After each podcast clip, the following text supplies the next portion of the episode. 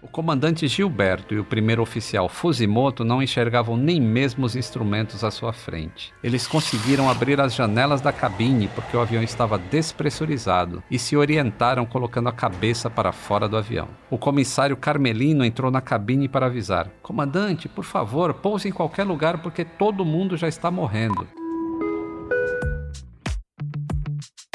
A aviação comercial acumula 107 anos de aprendizado com uma tecnologia tão apurada que está entre os transportes mais seguros que existem. E ainda assim, há quem precise de coragem para voar.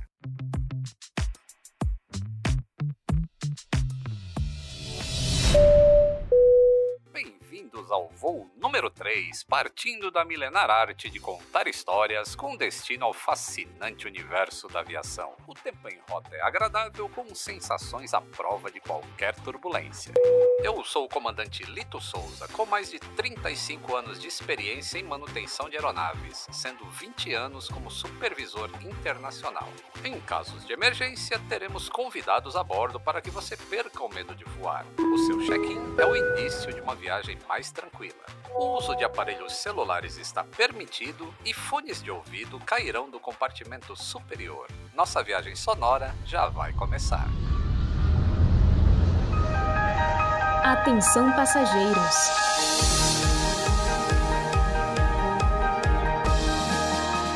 ...1973 foi um dos anos mais importantes para a música. Foi a estreia de Kiss, Yes, Queen, ACDC e Secos e Molhados. The Rolling Stones estava no topo da Billboard com a música Angie. Paul McCartney foi quem mais vendeu disco naquele ano com Band on the Run. E ainda foi o ano de The Dark Side of the Moon do Pink Floyd. Conseguiu imaginar como era ser jovem em 1973? E um jovem roqueiro e músico? Para quem é fã do canal Aviões e Músicas, não se preocupe, é sobre aviões que vamos falar hoje. Mas foi a música que fez o nosso convidado entrar em um avião pela primeira vez. Olá, Ricardo, tudo bem? Tudo bem, Lito. Beleza, prazer em estar aqui falando contigo. Prazer é nosso. Você tem ou já teve medo de voar de avião? Não tenho medo, não. É, acho que o nosso papo hoje vai render bem. Quem é apaixonado por histórias de aviação sabe muito bem quem é Ricardo Trajano. Antes da gente falar do dia que a vida abraçou o Ricardo, vamos começar com o destino o destino daquela viagem. Ricardo, conta pra gente para onde você estava indo no dia 11 de julho de 1973. Tinha 21 anos de idade, cursava engenharia e era músico, era roqueiro, eu era baixista, né? É, Ricardo, você tem que ir a Londres, cara, as coisas acontecem lá, e amigos meus iam. E aí juntei meu rico dinheirinho, porque naquele tempo, Lito, aquelas bandas, Led Zeppelin, The Who, Rolling Stones, os Beatles já tinham terminado, mas essas bandas todas, ninguém excursionava na América do Sul, muito menos vinham no Brasil. Eu ia ficar um mês em Londres assistindo concerto quase que diariamente. Nossa, viagem de sonhos mesmo. Naquele tempo era caro você viajar, muito caro. E aí entrei numa agência da Varig, que ficava em frente ao Copacabana Palace. Juntei meu rico dinheirinho e saí de lá com o meu sonho realizado, minha paixão, que era a passagem para Londres. Você vai concordar comigo, sempre quando nós somos apaixonados por algo, por alguém, por alguma coisa, a vida ganha um sentido maior. Que sensacional. Já fica claro por que, que você estava indo para Londres. Ó, só para você ter ideia, o voo era 11h30 da noite. Naqueles voos noturnos que a Varig tinha, que era a única empresa brasileira que fazia o voo internacional, eu cheguei lá às 5 e meia da tarde. Eu fui o primeiro passageiro a chegar lá. Para não ter chance de perder o voo. Tava eufórico. Eu fui lá direto marcar o meu lugar e fui andando pensando numa única coisa. Eu sempre lia e ouvia falar que quando acontecia um acidente aéreo, traseira do avião era a parte que ficava mais protegida. Eu cheguei lá para a moça falei: Olha, eu quero a última fileira lá atrás. Ela falou: Olha, a última fileira está reservada para os comissários. Um Boeing 707 naquele tempo tinha 17 tripulantes, só para você ter ideia. Ela falou: Olha, nós temos a fileira 27, que é a penúltima. Eu falei: Só se for agora. Ainda se fala isso, que o lugar mais seguro de voar é atrás do avião. Mas estudos científicos mostram que não é bem assim. Tudo depende do tipo de acidente. Por exemplo, o acidente que a gente vai comentar que você sofreu, todos os passageiros poderiam ter sobrevivido se o avião daquela época tivesse a tecnologia de materiais que os de hoje têm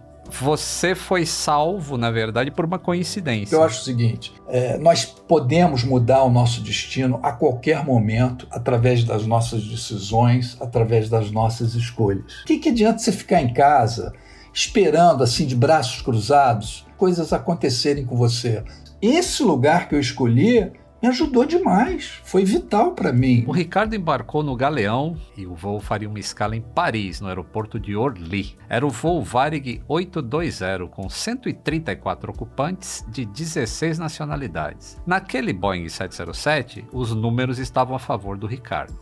Ele foi o único passageiro de 123 a chegar ao destino final. O que, que você fez durante o voo? Porque era o seu primeiro voo. Você dormiu? O que, que aconteceu? Durante o voo, antes de chegar em Paris, durante duas vezes eu fui visitar a cabine. Eu era inquieto. Ah, era tão boa essa época que era possível a gente visitar a cabine de comando, né? Mas depois dos ataques de 11 de setembro de 2001, é terminantemente proibido por questões de segurança. O avião lotado. Na minha frente viajava um cara que era muito conhecido na época, um cantor que era o Agostinho dos Santos. Ah, ele estava na sua frente. Toda hora inclinava a poltrona e eu tenho 1,92m. Eu sempre mudava de poltrona. E vira e mexe, levantava, esticava minhas pernas e conversava com os comissários lá atrás. Eu conheci uma menina de nome Rita, ficamos conversando horas. A menina tinha 19 anos, uma graça menina. Ela ia para Londres também, nós trocamos contatos. Três meses depois, eu recebi uma carta linda do pai dela,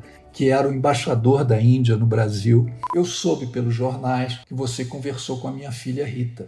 Eu espero que ela tenha sido corajosa até o fim. Muito, muito tocante. Até aí estava calmo. Normal, sem problema nenhum. Eu me lembro muito disso. E as pessoas conversando e tal. E de repente, faltando cinco, seis minutos, quando começou a fumaça atrás de mim do toalete, pequena, meio esbranquiçada, e aí eu vi um comissário vindo com extintor de incêndio para ver resolver o problema lá. Nesse momento, não sei te explicar, eu tirei meu cinto e saí para frente, mas não saí correndo não, porque todos os passageiros olharam também para a fumaça, olharam para a atitude que o comissário estava tendo, levando o extintor, e todos ficaram ali com o cinto. Quando eu cheguei lá na frente, tinha um comissário. Quando ele me viu, ele me deu uma bronca Falou, pô, garoto, o que, que você está fazendo aí em pé, cara? Você não está vendo que o avião está chegando? Volta imediatamente para o seu lugar. Olito, fração de segundos, assim, as coisas que ele falava para mim, assim, naquele momento, ecoavam, assim, no meu ouvido e não faziam o menor sentido, mas foi muito rápido. Quase que eu passei por cima dele. É muito rápido. Um impulso, uma força divina, eu não sei o que, que aconteceu, mas eu jamais pensei em voltar para minha poltrona, jamais. E não tinha fumaça ali ainda. Nenhuma. Apesar do Trajano ter sobrevivido por ter desrespeitado a ordem dos comissários, é uma exceção à regra. As pessoas com mais chance de sobrevivência em caso de acidentes ou evacuação em emergência são as que seguem as orientações dos tripulantes. Isso é muito importante. Tinham dois comissários encostados na divisória da cabine, já em pé, e apavorados e gritando, porque a fumaça, Lito, foi muito rápido. Começou a tomar conta de todo o avião. Virou uma fumaça negra, densa, tóxica, aquela fumaça que parecia de pneu queimando, sabe? O avião virou uma câmara de gás. Todos os passageiros ficaram sentados nas poltronas. A fumaça abraçou os passageiros de uma forma que, assim, eles não tiveram reação nenhuma. A fumaça era tão tóxica que uma respirada já te paralisava. A segunda, você desmaiava, a terceira você morria. Eu não enxergava mais os comissários, senti que a cabine foi invadida por algumas pessoas. Tinha uma parede de fumaça na minha frente, e aí nesse momento, Lito, me veio a sensação da morte. Mas me veio ao mesmo tempo calma, não sei de onde veio essa calma, que me ajudou muito. Eu só fechei meus olhos, que ardia demais a fumaça. E aí veio aquele flashback na minha cabeça, aquele filme, em fração de segundos, minha família, eu me despedindo da vida, meus amigos. Eu falei, meu Deus, eu tô indo embora. Eu tive esse tempo todo para pensando. E, e, você até então tá em pé ainda nesse em momento? Em pé. De repente, o avião começou a inclinar, a perder a altura. Então aí eu não conseguia ficar em pé. Eu caí de bruços. E a minha sensação é que ele ia cair de bico na terra. Ele ia espatifar.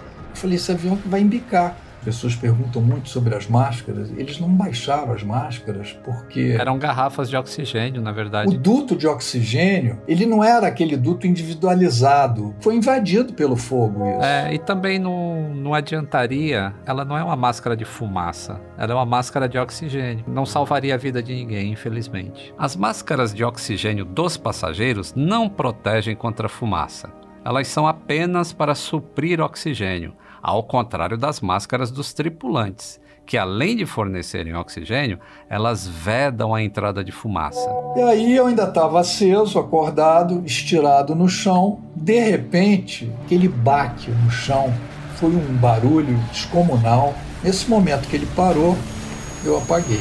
Aí não me lembro de mais nada. O teto do avião começou a cair em chamas. Caiu uma placa grande nas minhas costas e fiquei ali dentro daquela fornalha uns 10 minutos, até os bombeiros chegarem. 11 de julho de 73. Faltava pouco mais de um minuto de voo para o Boeing 707 chegar ao aeroporto de Orly. De repente, todo o avião foi invadido por uma fumaça preta altamente tóxica e o avião começou a pegar fogo. O piloto, o comandante Gilberto Araújo da Silva, fez um pouso de emergência numa plantação de cebolas uma manobra elogiada por todas as autoridades aeronáuticas, porque ele conseguiu evitar que o avião caísse sobre as casas. Apenas 12 sobreviventes. O acidente teve uma ampla cobertura jornalística, também porque entre os passageiros estavam políticos, artistas e esportistas. A investigação do acidente determinou que a causa provável do incêndio foi um cigarro aceso. Pois é, Naquela época era permitido fumar nos aviões. Afivelem os cintos de segurança para a história do acidente que tornou proibido o ato de fumar no avião, além de tornar obrigatório também os detectores de fumaça. E acreditem, até os cinzeiros são obrigatórios. Entretenimento a bordo.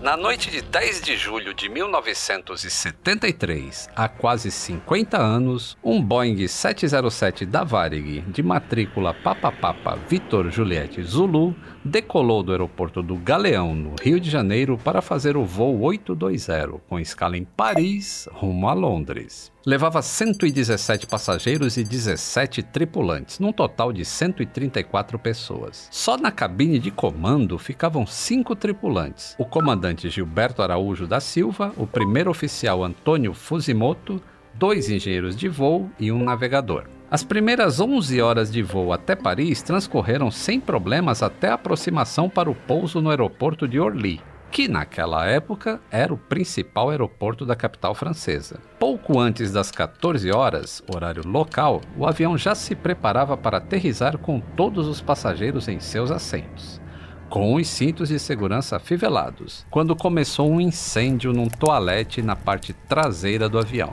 O comandante recebeu o primeiro alerta de fogo pelo chefe de cabine Carmelino Pires que avisou a ocorrência de uma fumaça branca com origem na cauda da aeronave, que neste momento estava a 8 mil pés de altitude. Os pilotos avisaram a torre de controle que havia fogo a bordo, solicitando prioridade absoluta para pousar. A torre concedeu a autorização para a manobra e liberou a pista, que costumava ser usada somente para decolagens. O aeroporto de Orly chegou a ficar alguns minutos fechado para pousos e decolagens apenas para dar prioridade para o Boeing 707 que nunca chegou até o local. Durante os procedimentos de segurança, a cabine foi despressurizada pelos engenheiros de voo, seguindo os procedimentos para fumaça a bordo. Os engenheiros também estavam olhando para os seus painéis e não tinha nada que indicasse qualquer problema com a aeronave. Em depoimento depois à comissão de investigação, o engenheiro Claunor Belo confirmou que o Boeing estava em perfeito estado antes do embarque. Dado que constava em seu livro de bordo. Naquela época, o engenheiro de voo era a pessoa responsável para tratar aquele tipo de emergência, mexendo em chaves, em válvulas, reconfigurando a aeronave para tentar tirar a fumaça de dentro da cabine. Os comissários, ao mesmo tempo, iniciaram todos os procedimentos de segurança. Em português, francês e inglês, os passageiros receberam as instruções para um pouso de emergência: abaixar a cabeça e juntar os joelhos. Não houve pânico a bordo. Uma parte da tripulação tentou controlar o fogo com a ajuda de extintores, enquanto os demais realizavam o procedimento de evacuação de fumaça. Os comissários que se sentaram junto à porta de emergência ficaram tontos ao inalar a fumaça e sequer conseguiram acionar as alavancas da porta e liberar as escorregadeiras de emergência após o impacto com o terreno. Em poucos minutos, a fumaça branca se tornou preta e muito espessa se espalhando por todo o avião, inclusive na cabine dos pilotos. O comandante Gilberto e o primeiro oficial Fusimoto não enxergavam nem mesmo os instrumentos à sua frente. Eles conseguiram abrir as janelas da cabine porque o avião estava despressurizado e se orientaram colocando a cabeça para fora do avião. O comissário Carmelino entrou na cabine para avisar: Comandante, por favor, pouse em qualquer lugar porque todo mundo já está morrendo. Não havia tempo de seguir rumo ao aeroporto. Fusimoto escolheu o único lugar lugar possível para pouso de emergência, uma plantação de cebolas em um vilarejo a 10 quilômetros de Orly. Fusimoto foi o responsável pela manobra que fez o Boeing 707 tocar o solo de barriga, se arrastando por mais de 500 metros entre lavouras e muitos arbustos. Com o impacto, a aeronave perdeu o trem de pouso, uma asa e os motores fazendo semicírculos no chão macio até parar completamente a 200 metros das primeiras casas do vilarejo. Na ocasião, o chefe da torre de controle de Orly, Jean-François Ferraud, disse: Faltou um minuto e meio para o avião conseguir pousar no aeroporto, o que poderia ter salvo todos a bordo. As equipes de busca encontraram destroços a 1.500 metros do local do pouso forçado. No impacto, a cabine de comando ficou parcialmente intacta. Foi ali que estava a maioria dos sobreviventes. 8. Três comissários de bordo ficaram na cabine durante o pouso. Dos que estavam lá, apenas um não resistiu ao impacto. Foi o engenheiro de voo Carlos de Fentaler, que sofreu traumatismo craniano. Fora da cabine de comando, todas as mortes foram causadas por asfixia e envenenamento, antes mesmo do pouso. Em menos de três minutos, a fumaça branca que anunciava o início de um incêndio se tornou altamente tóxica. No banheiro da aeronave foi a combustão do PVC, o plástico componente da lixeira, que liberou gás altamente letal e de rápida expansão, como ácido clorídrico. A diferença de cor entre as fumaças indica a qualidade de uma combustão.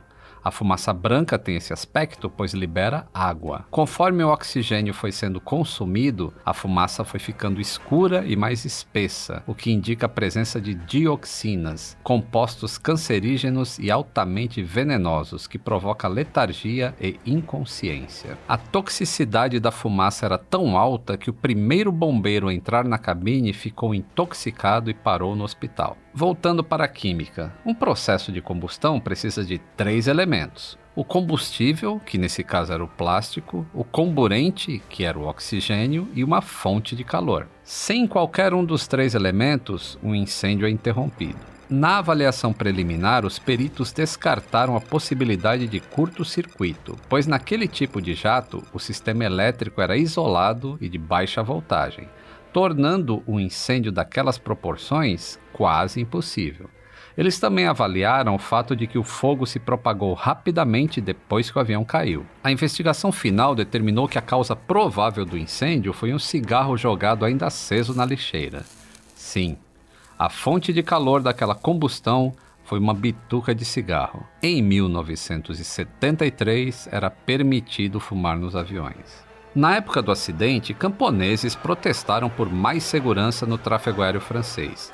Poucas semanas antes desse acidente, um avião supersônico soviético Tu-144 caiu sobre as casas em Goussainville, durante um voo de demonstração na Exposição Aérea de Paris, em Le Bourget, provocando a morte de sete pessoas em solo, além de destruir mais de 100 casas. Os protestos chegaram a propor que o aeroporto de Orly fosse fechado e construído outro em uma área desabitada. Em março de 1974, o aeroporto de Paris, Charles de Gaulle, começou as suas operações. A distância entre Orly e Charles de Gaulle é de 50 quilômetros. Voltando à plantação de cebolas, sobreviveram 11 pessoas, 10 tripulantes e um único passageiro. Ricardo Trajano, o convidado desse episódio, foi resgatado desmaiado no chão, junto da Galley, aquela espécie de mini cozinha do avião. Como a fumaça quente tende a subir e ele caiu no chão, aspirou menos fumaça. Teve algumas queimaduras nas costas quando o teto em chamas do avião desabou, mas estava vivo quando foi encontrado por um bombeiro francês junto à porta. No próximo bloco, o Ricardo contará pra gente como foi a sua recuperação mas foi por causa desse acidente que hoje os comissários avisam antes de cada decolagem que é proibido fumar nos toaletes e que existem detectores de fumaça e extintores automáticos dentro das lixeiras. E isso é no mundo todo. Até os materiais usados na área dos passageiros mudaram, não são mais tão tóxicos e possuem retardante de chamas. Sempre se aprende alguma coisa nos acidentes e isso é importantíssimo para evitar outras ocorrências semelhantes. Quem também sobreviveu a esse acidente foi o comandante do voo, Gilberto Araújo da Silva. Ele ficou internado vários meses no hospital de Paris e depois no Brasil, mas se recuperou e não demorou muito para voltar a pilotar. Cinco anos e meio depois, em 30 de janeiro de 1979, ele estava pilotando outro Boeing 707 da Varig, o Papa Papa Vitor Lima Uniform, um cargueiro que se perdeu em algum ponto do Oceano Pacífico, na rota entre entre Narita e o Rio de Janeiro. Nunca se encontrou o menor vestígio desse avião, da carga ou dos seis tripulantes a bordo.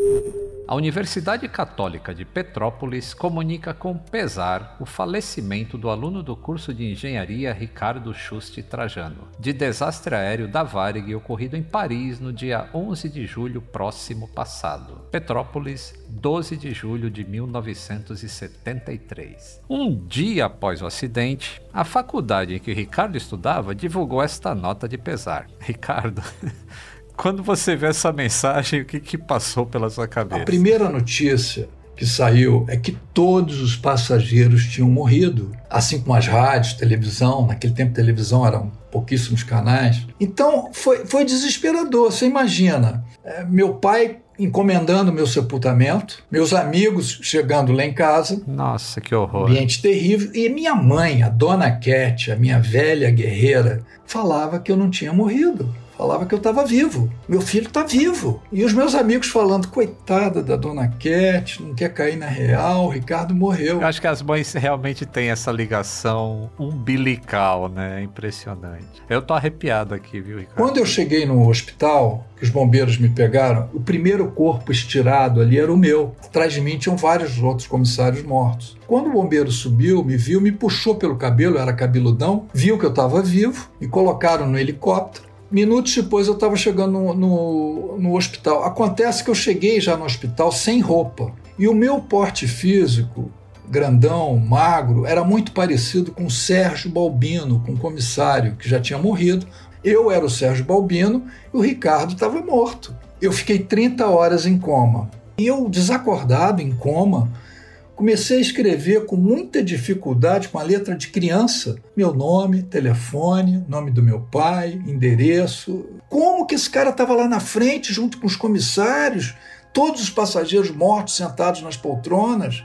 E aí, a Varig, infelizmente, liga para a família do Balbino, comunicando o falecimento. De repente, toca o telefone lá em casa, seu Reginaldo, meu pai. Olha, nós queríamos comunicar, aqui é da Varig, que o seu filho está mal, mas está vivo. Bolito, de um velório lá em casa virou uma festa. Minha mãe levantou braba do sofá e apontou para todo mundo e falou: Eu não falei que meu filho estava vivo. Olha só. Três dias após o acidente, no dia 14 de julho, os jornais contaram a história de Ricardo, um torcedor fanático do Flamengo e mais ainda dos Rolling Stones. A manchete era A luta de um moço de 21 anos. O Ricardo ficou hospitalizado no hospital Henri Mondor. Suas queimaduras internas eram graves, provocadas pela inalação de gases tóxicos. Eu tava pensando aqui, é, você já falava o inglês um pouquinho, tava indo para Londres e de repente você está num hospital na França, internado, saindo de coma. Como que você se comunicava com a equipe médica? Você falava francês? Zero de francês. Hoje, hoje eu falo mais francês que inglês. É, porque é minha segunda pátria, a França. Eu tenho sangue francês nas veias.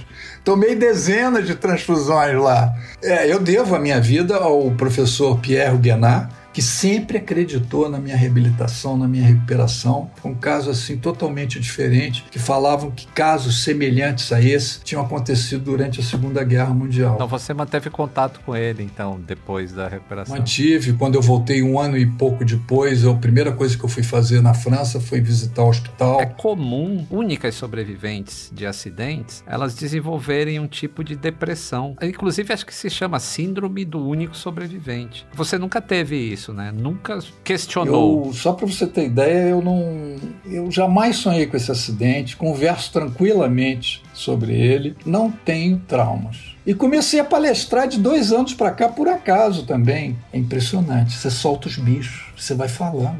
Sabe aquela. É uma coisa meio doida na cabeça. Eu não tenho traumas, mas ao mesmo tempo isso é um divã para mim. Esse podcast é um exemplo disso. Eu gostaria de ter esse filme todo, desde a entrada do meu avião até a saída dos três meses que eu fiquei hospitalizado e perguntavam muito pelas pessoas, todo mundo me enganando, evidentemente. Falando: não, não, não aconteceu nada, tá tudo tranquilo aí. E aí, meu estado estava gravíssimo. Né? Qualquer médico olha para essa minha primeira radiografia e fala: pô, quando é que esse cara morreu?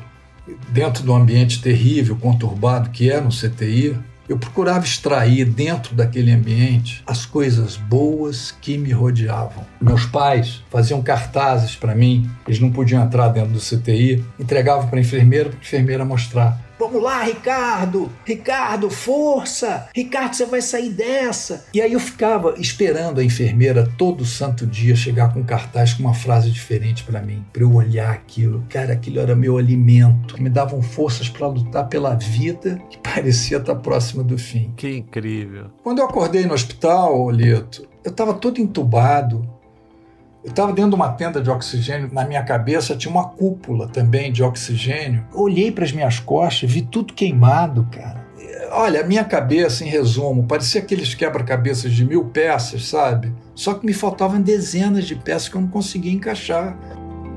O Ricardo retornou ao Brasil em 2 de setembro de 1973. Foram 53 dias após o acidente. Tanto tempo em uma cama de hospital, aos 20 e poucos anos, deve ser muito entediante. Ainda mais sem TV, celular ou mesmo sem o principal para Ricardo, a música. Eu recebia, Lito, dezenas de cartas diariamente. E a maioria das cartas, por incrível que pareça, eram de pessoas que eu não conhecia. Eu até mesmo de fora. Eu me lembro de uma carta de uma menina da, da Turquia que me mandou uma carta que eu tenho ela guardada até hoje. Era um recorte de jornal e a minha foto na primeira página do jornal turco. Eu aprendi muito, Olito, a ver o outro lado da moeda e ver o quanto tem de gente solidária, de gente afetuosa nesse mundo. Que é a grande maioria. E além disso, eu recebia fitas cassete, dezenas de fitas cassete de amigo meu.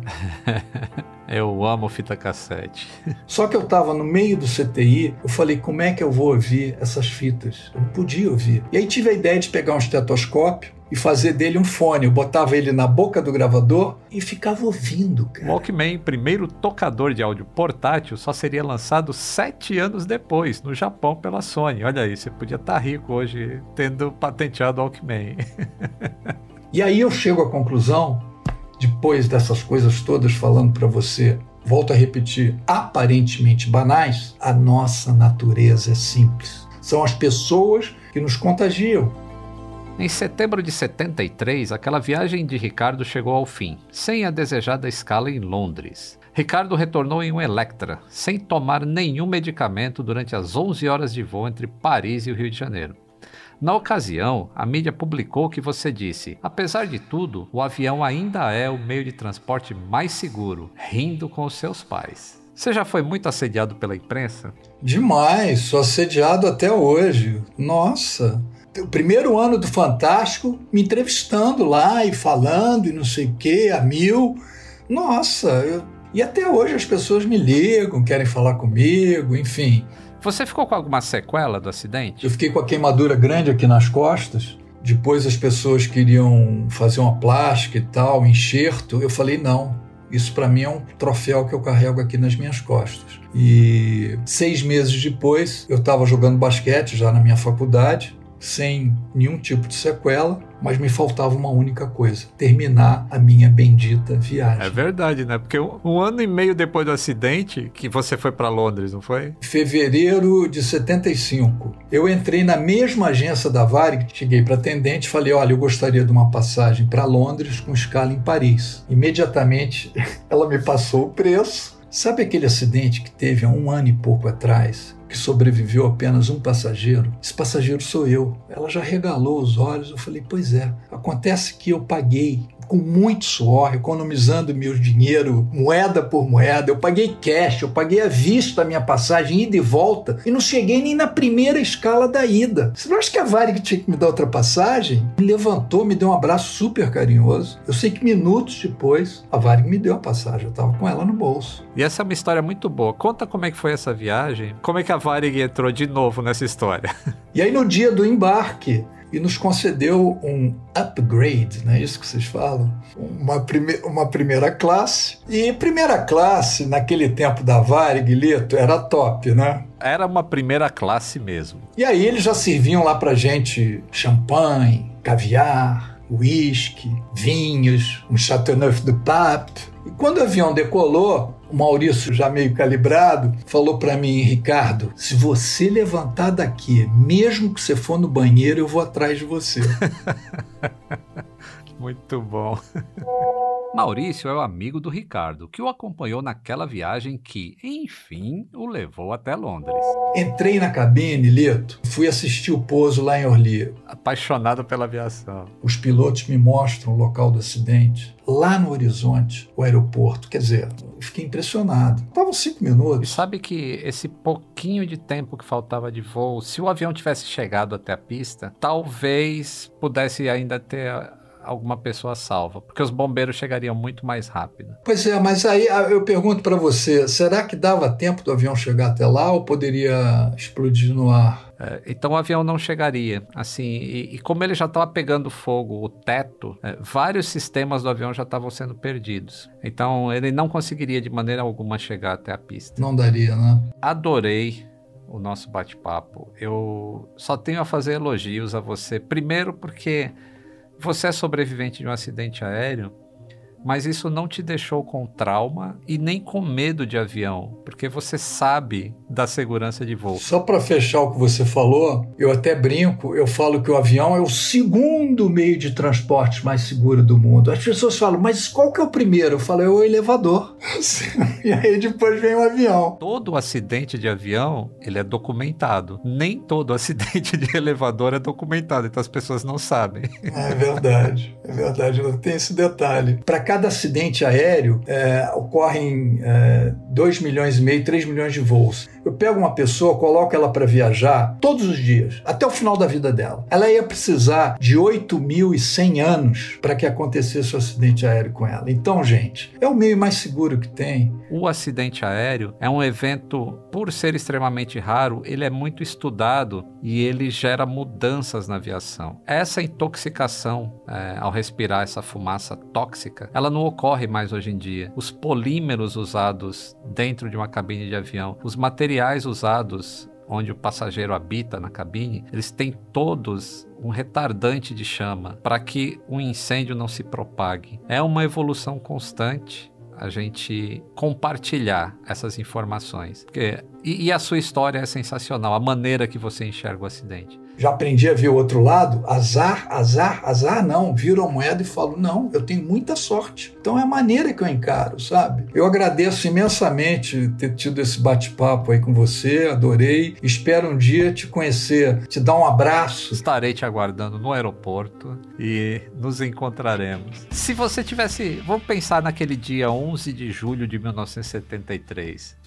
Se você tivesse que colocar uma música, uma trilha sonora para esse dia, qual seria a música? Yosso Van e Angie. Maravilhosa essa música. Não, não tem outra. Nossa última pergunta agora para encerrar mesmo. Qual vai ser o seu próximo destino de avião? Quando eu vou para o Rio ou para São Paulo, a primeira coisa que eu penso é pegar um voo. Então, muito obrigado, Trajano. Foi realmente um prazer inenarrável esse nosso bate-papo. Eu que agradeço, Lito. Inenarrável, digo eu. Você é uma pessoa muito agradável, tranquila, calma. As pessoas falam também, pô, Ricardo, uma coisa que te ajudou também foi calma. Eu falei, graças a Deus. Então, acho que a gente tem esse mesmo canal, assim, essa mesma sintonia. Isso é muito bom. Um grande abraço e até o próximo voo.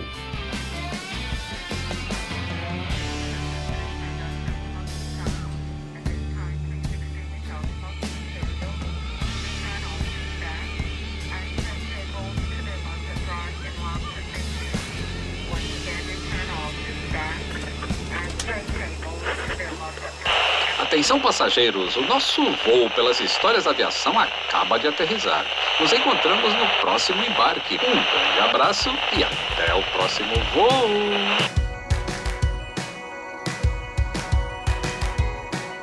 O Atenção Passageiros é realizado pelo Grupo Globo, em coprodução com o canal Aviões e Músicas no YouTube. No episódio de hoje tivemos a participação do empresário Ricardo Trajano e trechos de áudios do Jornal Nacional divulgados em 1978. Eu sou o comandante Lito Souza, de acordo com Panda Betting, o popstar da aviação brasileira. Atenção passageiros.